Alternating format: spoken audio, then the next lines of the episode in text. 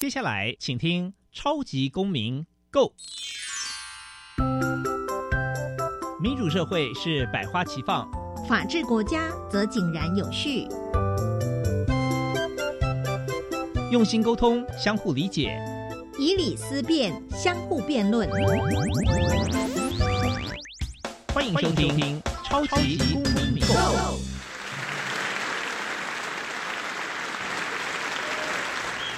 各位听众朋友们，大家好，欢迎再次收听《超级公民购》。超级公民购受教育部所委托，由国立教育广播电台以及财团法人民间公民与法治教育基金会联合制播。我是节目的主持人苏格格苏明祥。民间公民与法治教育基金会是以民主基础系列以及公民行动方案系列两大出版品为中心，期待下一代有能力积极参与并关心民主社会的运作。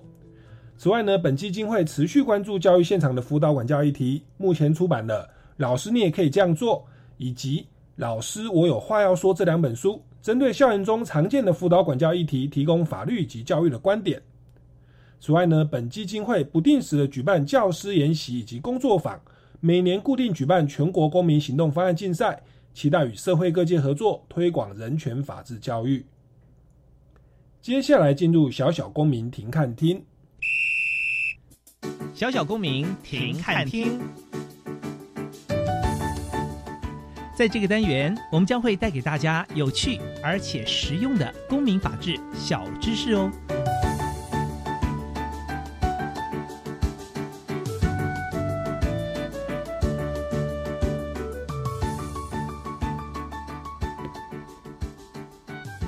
为深耕台湾公民教育种子。推广美国公民教育中心的公民行动方案课程，举办公民行动方案竞赛，分为国小、国中、高中职组，凡在学的学生皆可组队报名参加。由关心生活环境、挖掘公共议题，透过四大步骤的实作提出行动方案。公民行动方案第一步，先由学生来决定其所要行动的公共议题。它可以是班级性、全校性、社区性，甚至全国性、全球性。然而，从行动实践的角度，会鼓励先从自己的生活周遭来关怀起，如班级的整洁秩序、霸凌、考试作弊，或例如社区的污染、交通秩序、卫生美化等等。第二步，学生必须先研究此公共议题，分析其成因和现况，掌握解决问题的执掌和相关资源所在。第三步，学生必须检讨出可行的改进策略，以决定将采取何种策略。第四步，将其所决定的策略转化成实际的计划与行动。接下来进入校园法治向下扎根。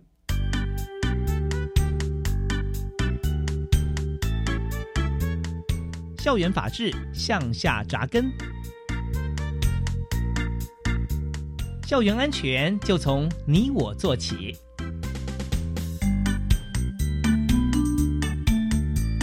各位听众朋友们，大家好，欢迎再次收听《超级公民购》。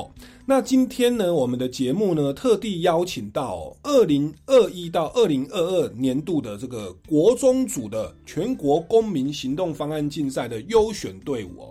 那这个优选的意思，其实就是国中组的第二名哦的意思哦。那这个这次得奖队伍呢，是来自台北市的民族实验中学，他们的队名呢叫做小绿人交通安全守护队哦，非常的交通安全的名称哦，就是小绿人哦。让我们用最热情掌声欢迎我们的小绿人的同学们，欢迎你们。哇，那今天呢？因为疫情的关系，我们是透过网络来这个进行访问哦。那今日的疫情已经来到这个破数万例哦，今天有三万六千例哦。那这个也希望我们台湾的疫情可以越来越好，越来越越来越去平稳哦。那希望这个死伤的人数都可以。非常的少，那但说这是疾病的死伤人数要减少了。那我相信交通安全其实长年以来也造成了非常多的这个死伤的状况哦。那我想一开始呢，还是要来请教一下。哎，我我觉得在介绍我们的主题之前呢，我想要来了解一下你们的学校名称叫做民族实验中学。哎，这边是不是来请教一下这个蔡勋乐同学？对这个实验中学跟一般的这个国民中学，它是有什么样的不同吗？请问可以介绍一下你们学校好不好？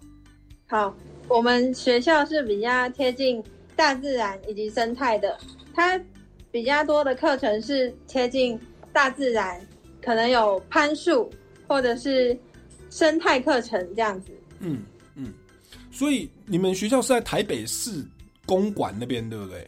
对，哇，那你们这样要怎么去攀树？去攀象山吗？还是阳明山？还是就是你们是会比较多校外教学，是不是？因为我们一般讲到实验中学，是不是说要要在学校森林小学那一种？可是你们在市区，怎么样进行这种大自然的学习？我们后面其实有一座蟾蜍山，然后我们有些课程会跟蟾蜍山做结合。是蟾蜍山的居民或者是艺术家们也会来到我们学校做帮忙。然后至于攀树的部分的话，是在操场那边有几棵比较大的树，然后才可以做攀树的动作。OK OK OK，好，所以你们有比较多这个自然的学习哦。那哎，我觉得也顺便来请教一下，像你这样直接在这边这样来学习，你你现在几年级的学生？我现在八年级。八，所以等于是你有差不多一年半两年的时间是这样的一个自然的学习。对对，那您觉得这个跟一般的学校的学习，例如你小学可能就不是这种跟大自然结合的的的学校的学习嘛？你你自己在这个过程当中，你有没有什么样的心得？就是会不会造成你适应的困难，或者是说，其实你觉得学习的效果、学习的兴趣是比较棒的？我觉得学习这方面的话，我们比较不会这么多在注重课业，嗯，这边比较偏向是。你在找寻你自己的兴趣，然后也可以更贴近的大自然。呀，是是这样子。好，然后没有太多的就是课业压力吗？对。然后书本的知识这样。书本知识是有，然后就是他介绍的方式会比较有趣一点。OK OK，好。那这个是非非常特别的一个一个学习的方式哦，民族实验中学。那也欢迎这个有兴趣的家长跟学生哦，或者你觉得其觉得这个一般课本那种填鸭式教育，你其实学的很痛苦的。那我们之前节目有访问过所谓的自学哈，我们现在台湾也可以用自学，只要有同等学历证明就可以哦，有自学的方案。那有的是实验中学的方案哦。那我觉得我们现在的学习都多元啦，很多人在家都看 YouTube 哦，或自己自学，其实效果未必比较差哦，那反而是更适性发展，找到自己的乐趣所在哦。那我觉得这个都值得大家来做进一步的参考。那有兴趣的朋友呢，欢迎到民族实验中学的官网哦，去了解相关的讯息。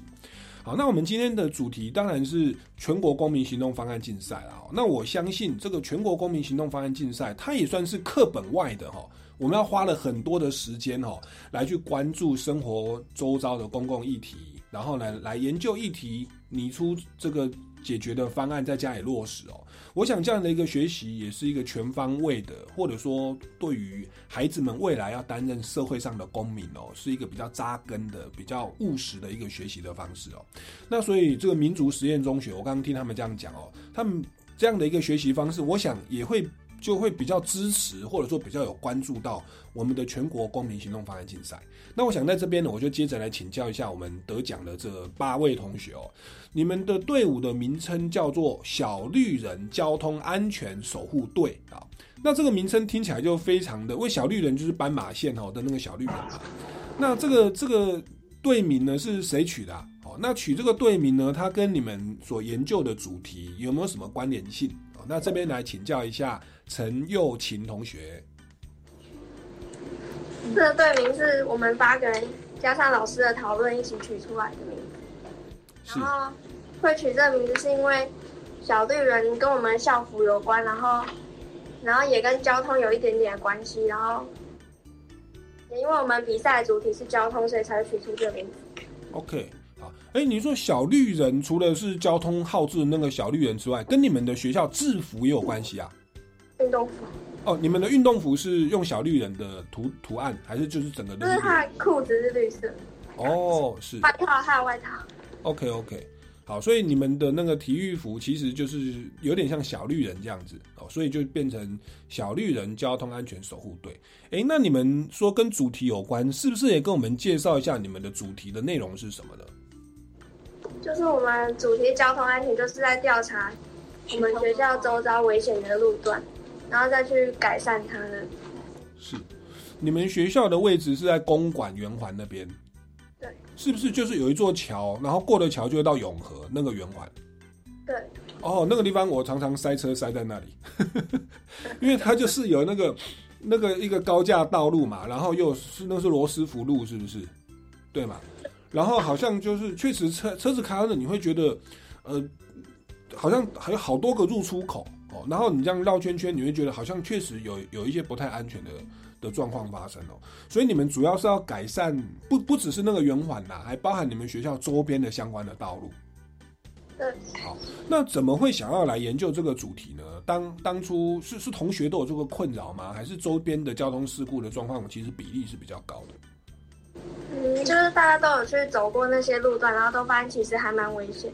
OK OK，那特别我们这个是国中国中同学哈，那所以在这个呃确实啊，我自己是开车的哈，路过呢也觉得非常的危险。我以前是读公馆的一间大学哦。台湾大学，所以我们有时候去公馆夜市，有时候走到那边，哎，好像有一点危险。那但我们是大学生呐，哈，车子来了，我们这个会可以就是反应比较快哦。那国中生可能还在发育中，或者是哦背着书包，如果稍稍一不注意，其实是蛮危险的哦。好，那这个是是可以解释说，哎，你们为什么会来挑选这个主题哦？那待会我们会再接着来访问一下各位同学哦。好，那我想接着再请教一下啊，你们同学这一次是第一次来报名参加全国公民行动方案竞赛吗？那你们当初是怎么样知道这一个比赛消息的哦？那在课业之余，你们要去户外参观活动啊？为什么会想要决定报名参加这个全国公民行动方案竞赛？这边这个部分请教一下李欣妮同学。哦，我们都是第一次参加这个活动的，然后第一次知道是因为。就是呃，学务处那边生教在召集人，然后有跟我们讲说整个过程会做什么活动，像是我们一开始要写很多资料啊，然后最后最后要报告，然后会有奖金这样，嗯对，所以就一起努力，然后参加。是一方面是学校的推广啦，因为我们这个活动也办了这个。非常长的时间哦，那从小学组、国中组、高中组，乃至最近几年已经有大专组了哦。那我相信参与过的学校老师同学的风评啊，收获都非常的。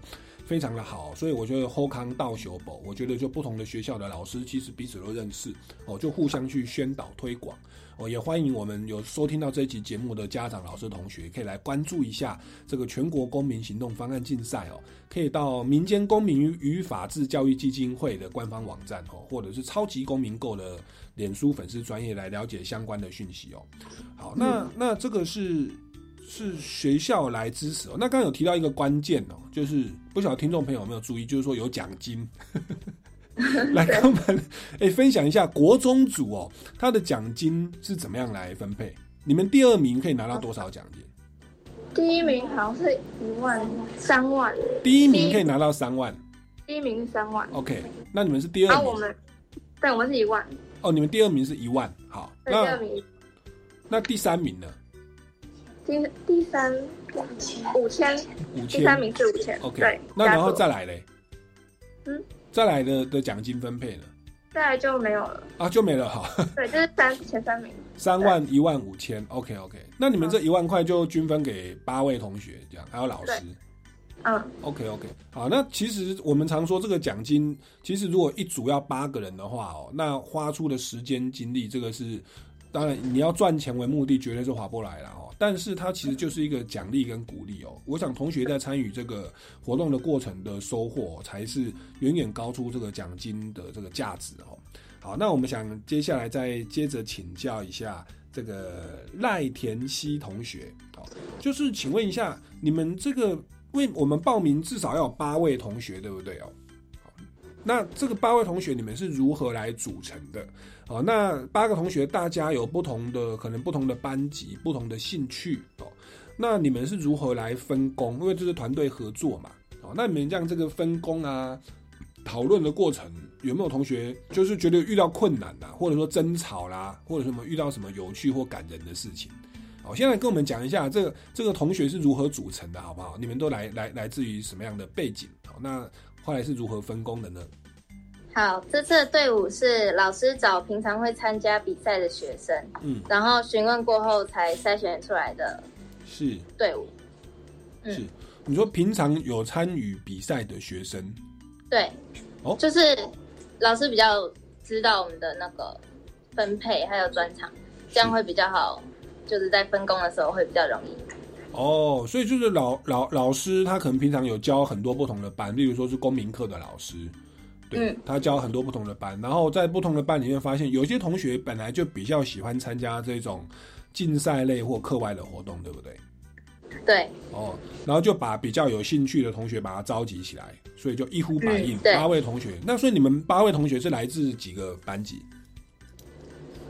四个。哦，来自四个班级，所以他平均一个班级推派两位代表。嗯，OK，那老老师也算是平常有在关注各位，而且我觉得就是很尊重同学们的意愿啦。因为我们说过，不太可能为了钱哦，就花时间来在在这上面。他必须本身就觉得很很热衷于课本之外的这个学习哦。好，那这个是是很棒，尊重同学们的意愿哦。哎，那你们这八位同学，大家应该是分工负责不同的部分，对不对？因为这是团队合作。你们这八位同学是如何来决定分工的呢？就是我们的比赛不是有四个主题，就是四个步骤步骤嘛？对。然后我们就是在讨论，就是集会的时间的时候，我们讨论出来有兴趣的，嗯哼，工作的步骤来分，然后一个步骤两个人，是是。然后那两个人就会分工海报跟文书方面的那个报告内容，嗯，然后还有查资料什么的，是是。那像你本身你是负责哪个部分？第二个步骤，那个行动方案，行动方案的现行政策哦，你要去研究现行政策。对，OK，那你在这个过程当中有没有遇到什么困难啊，或者是觉得特别有趣的事情呢？就是困难，就是因为现在现行政策都很类似，嗯，就就是会找不太到他们不一样的地方，然后进而分析他们的那个优缺点。嗯嗯。对，然后后来我是在看比较多的相关文献，然后才慢慢整理出他们的那个不同的地方。哇，非常的用心的哦，因为我们公民行动方案的这个第二个步骤就是要先了解现行制度。那我们要提出解决方案之前，总要先了解现行制度嘛，要不然可能已经重叠了，对不对？嗯，对，而且多了解现行制度，或者比较不同的政府哦，不同的城市对于交通安全的处理的方式，从当中也可以去对照出一些优点、缺点哦，那有利于我们去提出更完整、跟更周延的解决方案哦。好，那这个功夫是不可少的，就是收集资讯，感觉好像蛮无聊的哈，很辛苦啦哈。好，还好还好，这是赖田希同学哦，谢谢赖田希同学哦。那我想接着我们就。我们就一步一步的来哈，因为我们这个全国公民行动方案竞赛就是有四大主题，哦，四大步骤。那这个这四大步骤的第一个步骤呢，就是要来了解或者来决定啊，跟我们生活周高周遭相关的这个公共议题，我们要来挑选一个主题来进行研究。哦，然后来来提出可行的解决方案哦。那我来请教一下这个曾品轩同学，曾品轩同学，就是请问一下，你们当初是如何来决定要用交通安全的这个主题？因为刚刚有有稍微又陈幼琴同学有稍微提到说，就是这个周遭好像交通状况不是很好哦，有点混乱哦。那当初你们在挑选这个主题的时候，有没有考虑其他的主题？哦，那后来是如何决定要来用这个交通安全的主题作为参赛的的的主题呢？我们原本有想要选择有关食品，就是因为现在的食物就是什么加工品加很多之类的。嗯，然后还有环境保护，因为被因为我们是一个生态学校，后面就是一座蟾蜍山，然后所以我们就想保护这附近的环境。嗯，然后但是最后呢，我们还是决定出要以。交通安全这个主题当我们的参赛的题目。OK，所以你们本来有考虑环保的主题，还有食安哦，食品安全的主题。那我后来哎看到你们参赛的题目还蛮有谐音的，你们是民族时钟哦，那所以你们的参赛题目叫做国际绿公民足迈安全行哦。那这个这个就跟你们民族时钟那个民族有一些谐音的关联哦。那你们这个国际绿公民哦，足迈安全型哦，那那个足应该就是走路的那个足谐音啦哦，走路向前迈进安全型哦。那后来为什么会决定还是选择用交通安全作为参赛的主题呢？因为我们学校周遭就常常有一些危险的路段，然后就像是红绿灯不连贯之类的。嗯，然后我们旁边还有一间警察局，然后就是会帮忙一起维护这附近的交通安全，然后还有宣导，就是他会来我们学校进行一些交通安全的宣导。是，那那所以后来就觉得说，这个跟同学们的生活，就是每天上学下学都是直接有关系的，是不是？对。所以后来就就决定采取这个主题。那这个主题是同学们表决来决定的吗？还是？是怎怎么样来来来来确定？我们讨论过后之后就决定要选这个主题。OK OK，那那其实这个主题其实也蛮吃香的，因为你说食品安全吗？环保啊，可能未必很多人有那么明确的感觉到有问题。特别像食品安全，可能要吃个几年才会出状况。感觉不到，可是你如果是交通安全，每天上下课哦，在都会遇到，而且跟所有的学生都息息相关。好，那这个东西就叫做公共议题啦。哦，生活周遭公共议题是每个人都会遇到的哦。那所以每个人都会遇到的话，你去做这样的一个改善，它就是可以造福更最多人哦，造福更多人哦。所以就最后选择了这个安交通安全的主题啦。那其实，在我们举办这么多年哦，其实在过去有很多得奖的队伍，他们也都是以这个交通问题的改善哦来来作为主题的哦。所以这个我我想交通局哦 也要感谢我们哦，或者说学学生们的这个生生命安全、人身安全哦，其实。很多时候也是真的透过全国公民行动方案竞赛，还真的具体来加以落实哦。好，那我们这个是所谓的主题的部分哦。那接着有所谓的第二、第三、第四步骤，我们先进一段音乐哦，待会再回来节目的现场来持续来访问一下民族时钟的同学们哦。那我们的这个音乐呢，是由歌手台正宵哦，他邀请了这个九大歌手，包含这个主持人苏格格我哦，还有一些张云金呐、艾辰呐、杨倩石啦哦、蔡家珍哦、何芳。胡一芬、苏雅哦等等歌手，我们写这首歌叫做《仰望》哦，就鼓励大家在疫情的期间哦，真的是一波未平一波又起哦，而且不断的变种，影响我们的生活，那影响我们的工作，影响了我们的人际关系的压力。但是在此时，我们要抱着希望，坚定的走下去。哦，带来这一首歌《仰望》，进一段音乐，马上回来哦。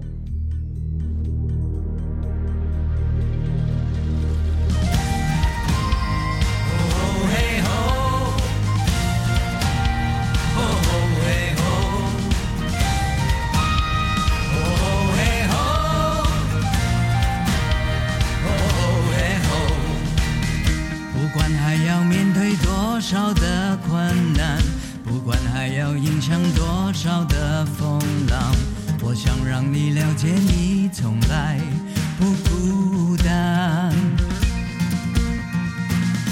不管还有多少恐惧在扩散不管还有多少不安在弥漫我祈求你永远不会失去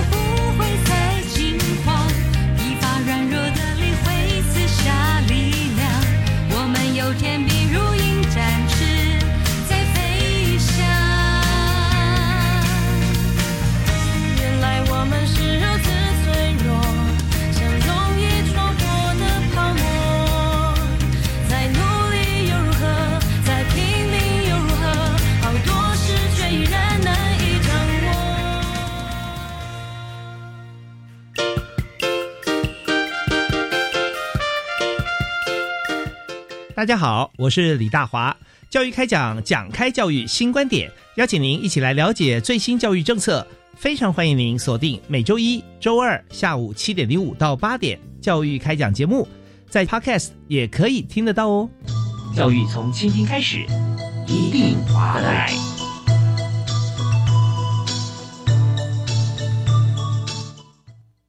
接待境外学生，让我结交更多其他国家的朋友。接待家庭计划期盼更多台湾家庭伸出热情双手，加入接待境外学生的行列，在多元文化语言的互动中认识彼此，增广见闻。打开家门，让世界走进来。接待家庭计划正推行暑期接待活动，有兴趣的接待家庭和境外学生，可到接待家庭计划网页报名参加。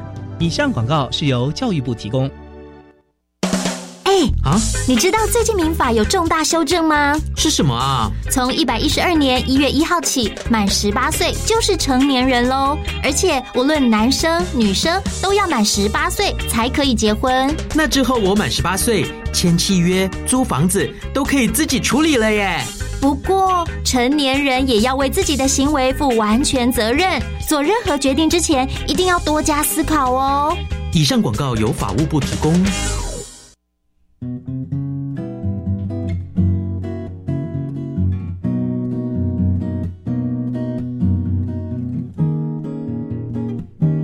我是苏命苏米恩，你现在收听的是教育电台。哦，朋友们就爱教育电台。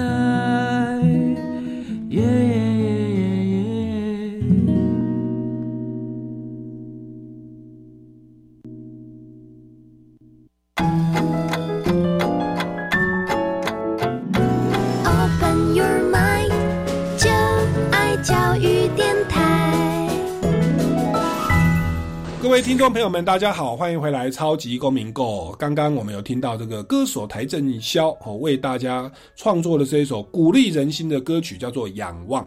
那接着呢，我们还要回来，我们今天的主题是全国公民行动方案竞赛的这个第二名的队伍哦，国中组的第二名哦，民族实验中学的同学们。那民族实验中学的同学们今天来了八位同学哦，他们的学校呢是这个着重自然生态的教育哦，所以他们当初在挑选这个公共议题的时候呢，本来有考虑做环保的议题或者是食品安全的议题，但是后来考量到说，哎，其实。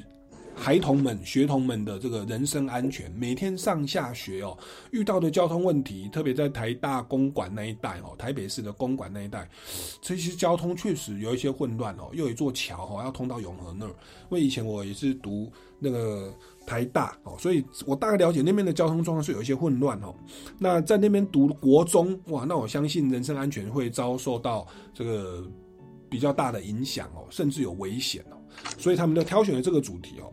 那挑选的主题以后是第一个步骤哦。那公民行动方案还有第二个步骤，就是呢，我们在想要排解这个交通问题之前呢，我们要先去了解现行的制度跟规定哦。那我想这个现行制度规定呢，就要来请教一下这个赖田希同学跟蔡勋乐同学。我们先请教一下赖田希同学，好不好？那来来请教一下啊，您是如何来进行公民行动方案的第二个步骤？来跟我们说。就是我们会先找地方政府机关，还有国家的政府机关的现行政策，然后再比对国外的现行政策，然后来进行优缺点的分析。OK OK，所以还是比较的国内跟国外。OK，那你们在比较分析的过程有没有发现？这个国内国外有没有哪些优缺点？或者说，这个因为国内也是很多个城市嘛，你有没有发现说有哪一个城市的做法或国外的哦什么样的做法是值得参考的？来跟我们也顺便说明一下吧。我们参考的就是像是美国啊、日本那些国家的一些政治的内容，还有还有台湾现行的政策，台南那边哦。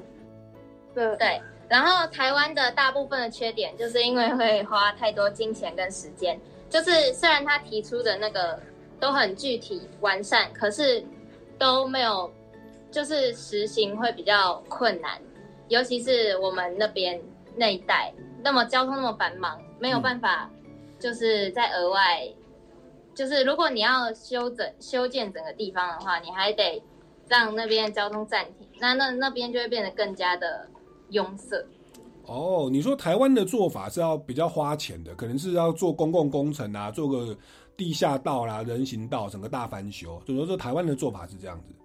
对，OK，我才才了解台湾的政府预算其实是比欧美日更丰富啦，或者说我们台湾在交通上面是愿意砸钱的啊。那那只是说你们发现这个砸钱就是执行上可能要推动会更困难，然后再来就是它要施工。那施工的期间就陷入交通黑暗期，对不对？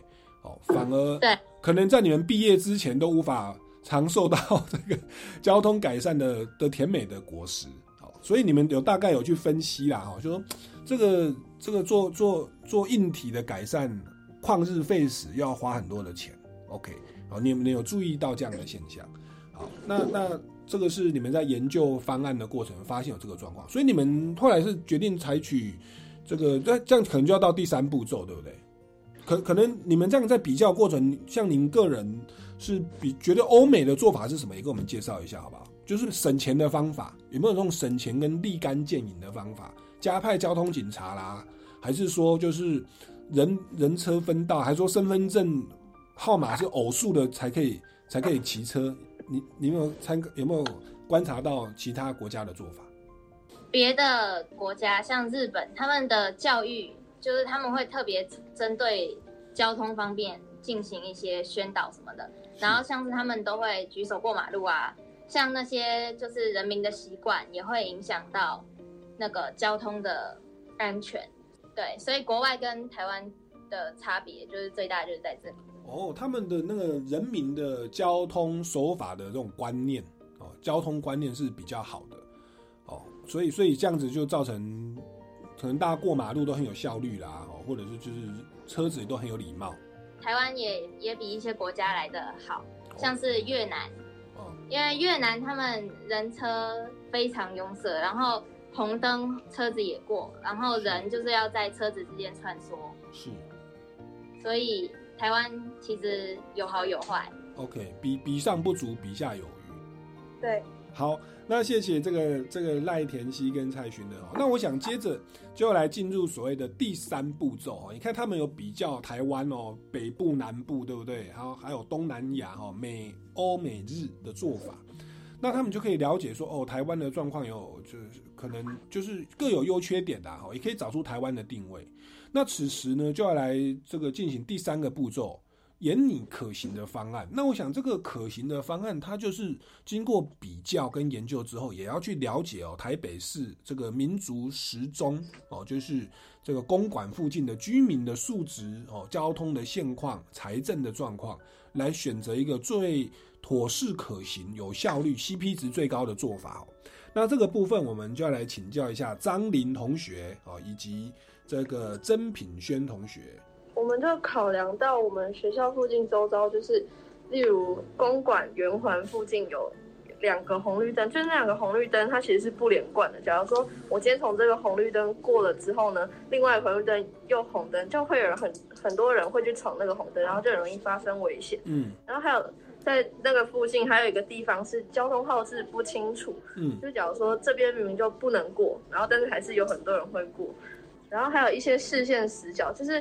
他车辆转弯的时候没办法看到在巷子旁边的路人要过，然后就很容易发生车祸。是是，我我自己开车路过那个圆环也是真的，因为它的那个入出口太多了，有时候我不知道那个对面的红灯是不是佛我这个车道的，是给我这个车道看的，还是给另外一个车道看的啊？因为他们的角度有时候差个四十五度或七十五度，不是很清楚。那我想这是一个最大的问题啦，然后再来就是红灯不连贯，我们过那个圆环要过四四五个马路哦，然后过了一个，哎，怎么这边是绿灯，下一个是红灯，那造成路人很没有耐心，特别上下班、上下学的时候快迟到了，我们想说，哎呀，反正就短短的我就过去了，结果其实就很容易发生危险。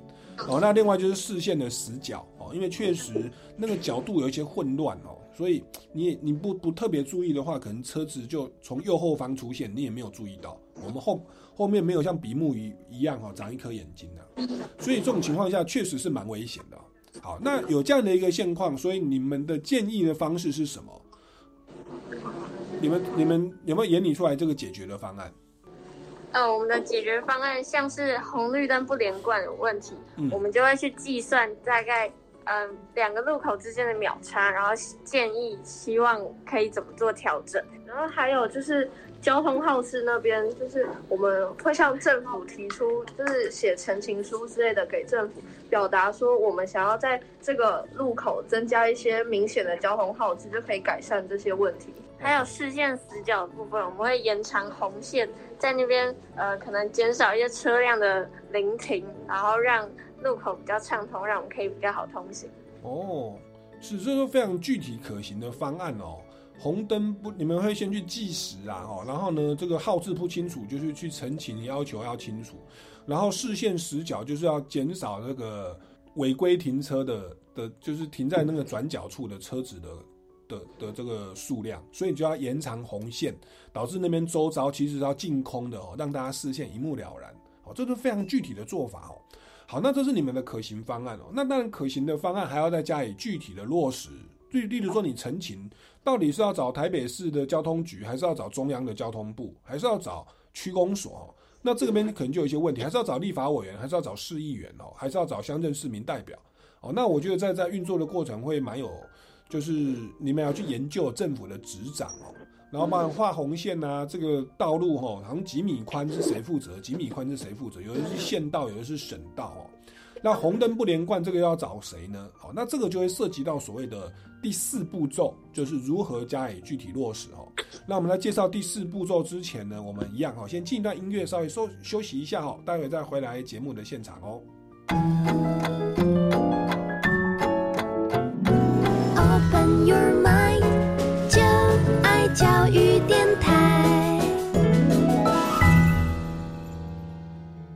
各位听众朋友们，大家好，欢迎回来《超级公民购》。今天节目呢，非常荣幸邀请到来自台北市的这个公馆哦，这个附近的这个民族实验中学。那他们的学校会往大自然呐，哦，以及多元的学习的方案去去进行多方的学习。那也当然也。间接就促成了他们哦愿意来参与这个公民行动方案竞赛哦，去改善他们生活周遭的公共议题哦。那刚刚他有跟我们提到说呢，这个这个公馆那边有一个圆环哦，红灯不连贯，号志不清楚，而且呢。交通视线的死角非常的多哦，因此他们就来建议说，希望红灯的描述可以彼此配合，让我们路人哈跟行车的人哦都可以哦很顺利的，不要卡在那个圆环太久哦，都就可以就是绿灯就全部绿灯啦哦，就全部可以这个比较方便的通行。然后号字呢要强化，要把它清楚。然后呢红线的长度要加强哦，以免有车子停在圆环的附近，造成了视线的死角。那这个是他们所提出的解决方案哦，算第三步骤。好，那这个步骤如何加以落实呢？可能就要陈情，或找民意代表，或找政府机关。哦，这个部分我们来请教一下这个陈同学、陈幼琴同学以及李欣妮同学哦，请问一下，你们如何把刚刚上述的这个我方政策哦来加以落实呢？我们就是拟定行动方案，然后我们有分成访问、宣传，还有写请愿书以及。是访问宣传，然后请愿书，以及什么？以及投书。哦，投书，好，来跟我们说明。然后访问的部分，我们有访问学府里里长，还有社区发展协会会长。呀。对，还有议员代表，就是台北市的。是。然后我们还有与香山高中视讯，然后进行公民倡议论坛。哇。对。然后宣传的部分，我们有在学校进行一个短剧的表演，就是关于我们的交通安全。然后还有结合舞蹈，然后还有在招会的时候，也有提醒同学们务必遵守交通安全。嗯，对。然后我们还有一个就是停脚踏车的地方，就是车棚，我们也会在这边画画，然后画关于就是交通安全的东西。对，嗯嗯。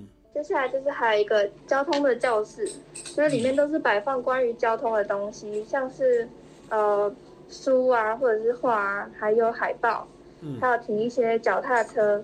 然后我们还有一个 VR，就是实景的那种。嗯嗯嗯。对对，关于交通的。是，那这个是访问跟宣传的部分，我听起来非常的丰富哎。哦，其实我们这个公民行动方案竞赛哦的评分的一大重点就是行动，你们行动的策略完不完整哦，强不强力哦？那你们又找里长，又找社区发展协会，又找了议员哦，还跟你说什么香山高中哦？对对，进行一个论坛。那我相信香山高中应该也就是在公馆附近，对不对？是，他们也有参加这次的比赛，因为他们是在新竹。嗯，哦，在在哦是在新竹，OK，他们也参与了这一次的比赛。好，然后呢，你们有也有宣传，宣传的方式结合了戏剧，结合了舞蹈哦，然后也在招会呃宣传文文宣哦，就是海报。那而且还结合了最新科技哦，VR 哦。也不新的啦，哦，但是这个就是它这个 VR 的一个一个技术哦，就是数位的技术哦，所以我觉得你们在这个宣传跟访问的部分，其实算是非常的全面哦。好，那另外呢，当然主责的机关是政府机关，所以你们也会有请愿呐、陈情呐、投书哦，这个部分哦，是不是再为我们说明一下？就是写请愿书的部分，然后就是有写信给一些市府长官或是。交通管制工程处向他们提出我们想要改善的路段以及政策，是是，希望因为我们权限不太大，所以希望他们可以帮助我们一起完成。是，哎，你们投书到哪些机关啊？其实我也蛮好奇，你说你说一个公馆附近的这种红绿灯号志跟这个所谓的划线呢，那到底是谁负责啊？划线是交通管制，对，我们要请那个警察局帮我们，对对，哦，我们有他们。警察处会看，是，所以那个是警察局在负责，以及交通管制公司，交通管制中心，红绿的一些，嗯，是，所以可能法律上的问题，我没有问题也可以请教他们。哦，就等于他们有帮你转介就对了。对对对。因为平常开单的是交通警察，所以红线到底画多长，他们可能也有一个统合的一个单位。OK。那那像那个交通号志啦，红灯不连贯这个部分，你们是向谁去投诉？交通管制工程处。好，交通管制工程处，OK，交通管制工程处哦，所以这个部分其实可以往往这边去找，因为除了陈情之外，它那个还有一些工程啦，哦，有号志啦、灯号等等哦，哦，那确实这个东西就是比较技术层面哦。诶，那这个陈情之后到现在，我想请问哦，这个你们是什么时候陈情的？那到现在距离多久了？那这个状况已经改善了吗？目前它是有新增，就是说我们大有增设一些彩色型穿线，就是可以让它让它更显眼，让民众去注意到那个路段。对，还有那个反光反射镜。OK OK，好，所以它其实已经有陆陆续续在在在进行一些改善了。对，要反射镜就是让视线的死角变少了，让我们的那个视野更宽广。对不对？好，好，好，那谢谢这个陈同学跟李同学哦。好，那我接着要来再请教一下这个林立安同学跟薛一山同学哦，参与的是四个步骤的哪一个步骤？那你们参与这个步骤，你觉得这个有没有遇到一些困难点？你你觉得这四个步骤当中最困难的是是哪一个部分哦？那你们是如何克服的呢？好或者是您印象最深刻的是哪个部分？先请教林立安同学。我们负责的是发第一步的发现问题。嗯，那我们也觉得发现问题是最困难的，因为就是我们要从零变成一个问题，所以要先仔细去观察生活周遭的问题，就是有什么问题，然后要看哪一个比较，就是思考哪一个如何改善，就是可以变得让让交交通更安全。是。然后要确认这个问题的可行性，不可能说找一个问题，然后大家根本解决不了。是，然后对，就是要先找出问题，然后后面的三个步骤才有办法继续，嗯哼，继续延续。所以就是变成一个是一个很重要的开头。对，如果选错主题，可能后面就拿石头扎自己的脚，不好发挥这样。对，可能后面后面分组，就是后面的步骤负责人就会揍我们之类的。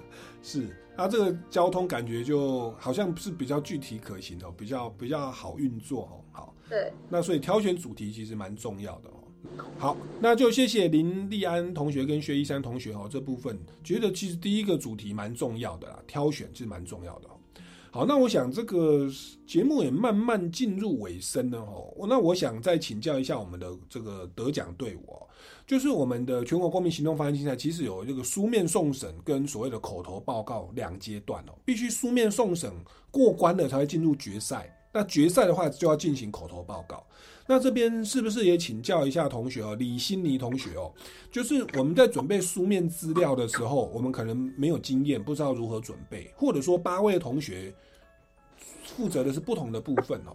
这个部分是跟我们来讲一下你们的书面资料是如何做成的，那它有没有字数的限制啦？哦，在表达的部分有没有什么一些心得跟大家来分享？哦，那书面的部分我们。呃，就是有有几张是关于我们访问里长啊，还有一些社区发展协会会长之类的他们的访问的答案之类的回复。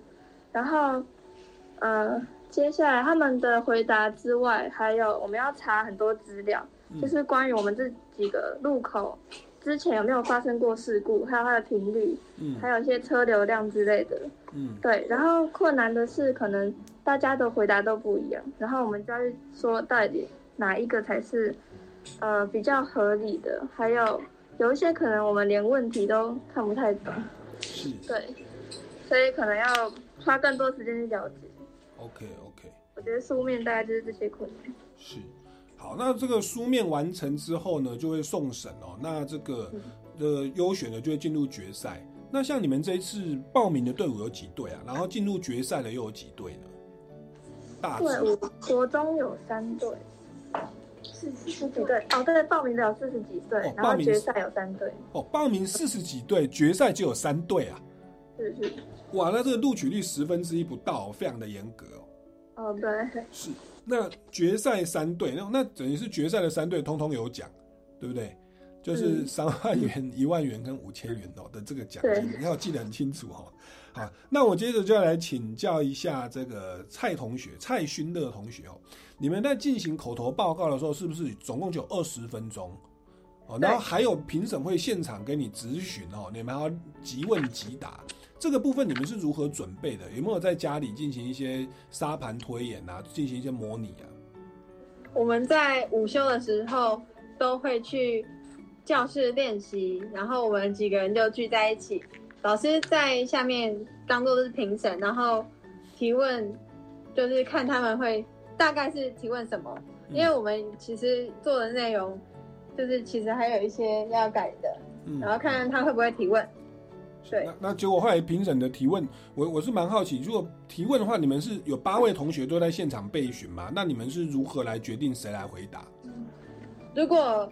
他这题会的话，那就是他回答。然后如果回答不上来的话，有别人会补充。OK，有没有说评审提问，然后你们八个人面面相觑，都没有人回答的？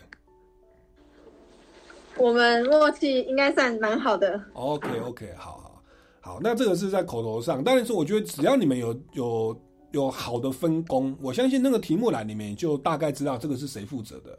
OK，就由他来回答。好，有点像我们现在今天的节目啦。我们也是说，哎，我出第一个步骤、第二个步骤、第三个步骤来说明一下，就其实就是由负责的同学来主责回答。那我们节目也慢慢到了尾声哈，我想最后我们开放式来来提问了，就是你们参与这个整个活动从头到尾这个阶段，最后拿到第二名哦，你们有没有什么心得或诀窍，或者是可以分享一下这个过程当中的一些心酸呐、感恩呐，或者要给未来要参赛的同学们的一些一些建议？嗯，其实我们这个方案准备了很久，大概有个五个月有了。嗯，然后之中就是一直在练习，然后反复的练习，练到他那个词可以不用看稿就直接开始。哦。然后在报告的时候也可以很口语，就不会像背稿一样很死板。对，是。OK，所以是非常的的的熟练就对了。对，是这个是蔡勋乐同学，您在面对这个口头报告的一个心得啦。哦。那其他同学有没有？也不见得是要口头报告，啊就你参与整个活动，你有没有一些心酸呐，或者想要感恩的事情，或者给给学弟妹的一些建议，有没有？或您觉得最大的收获是什么？这个是赖田希同学吗？我觉得感恩哦，呃，主任还有身教，还有我们的国文老师，就是我们上台一开始真的讲的蛮卡的，就是可能要请国文老师来教我们怎么口头的报告。呀，对呀，所以在口语表达还请专业的国文老师来来教大家。然后我们很感谢他们可以牺牲时间，就是可能中午或晨光时间来帮我们，呃，都帮我们练习。是是，你们的指导老师是公民老师？呃，不是，是主要是主任还有陈教。然后公民老师也有来帮我们看一些相关的内容。对，OK OK OK，就是有没有人也愿意来来为今天的整个节目内容来做一个总结呢？有没有同学或来为今天的内容来做一个补充？好，我来好了。好，请问你是赖田希？刚刚那个是李心妮。哦，好，刚刚是李心妮来回答。那请教一下赖田希同学。我觉得这个研究最重要的就是你要找到自己的创意，然后去想办法解决那些其实很平凡，可是可能没有人去注意到的问题。是。然后你要想出你自己的解决方案，而不是就是就是你可能把它摆在那里，然后就不去理它，然后只会让那个问题越来越严重。所以这个是在这个过程当中的一个学习啦。那当然也是要有创意，对不对？然后认认认真的去面对周遭的议题哦，那当然有做一些广泛的资料搜寻，可是最后你的解决方案要有自己的想法，然后要有自己的创意。那当然我刚刚也是注意到你们在落实在行动的部分，确实是非常的用心哦。不管结合的科技 VR 哦，或者是找明代啦，哦找这个行政机关哦，甚至跨校的联合。哦，那想这个东西在这个过程当中，大家的收获跟学习，还哦还编舞啊，编舞蹈啦，好，透过戏剧的方式去去呈现。哦，这个部分其实都是呃我们公民行动方案的一个评分的重点，其实也是要训练我们的未来的公民哦，就是在推广一些公共政策理念的时候，哦要如何来加以运作、加以落实哦，而不是限于纸上谈兵。好，那我我们其实全国公民行动方案竞赛在每年都会举办哦，有分成小学组、国中组、高中组以及大专组。那也欢迎哦有兴趣的这个朋友哦，不管是老师、家长、学生哦，或者是你是自学的，或者你是实验中学的，都可以来关注相关的讯息哦。活动讯息呢，可以到民间公民与法治教育基金会的官方网站哦来了解相关的讯息。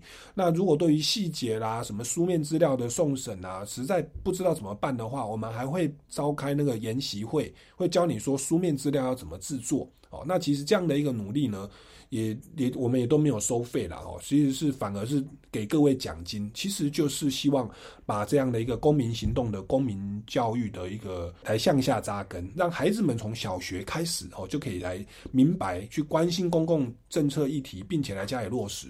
等到他们长大了哦，以后成立公司啦，成为。政治人物啦，担任公务员的时候，真的可以来改善这个社会。然后呢，是有系统的、有有有效率的、哦，准确的来改善这个社会，让我们的公民社会未来会变得更好。哦，也所以也鼓励大家来共同参与哦。那我们今天节目到这边告一段落，非常感谢民族实验中学的老师哦跟同学哦来参与我们的这一场录音哦。虽然老师没有讲话哦，但是其实也在旁边哦默默的这个。辅导大家哈，也有这个李李小姐哈，也谢谢您哈，李佩涵小姐好来跟我们做一些接洽。好，那我们节目到这边告一段落，下礼拜六下午三点零五分，我们超级公民 Go 空中再见喽，拜拜，谢谢大家。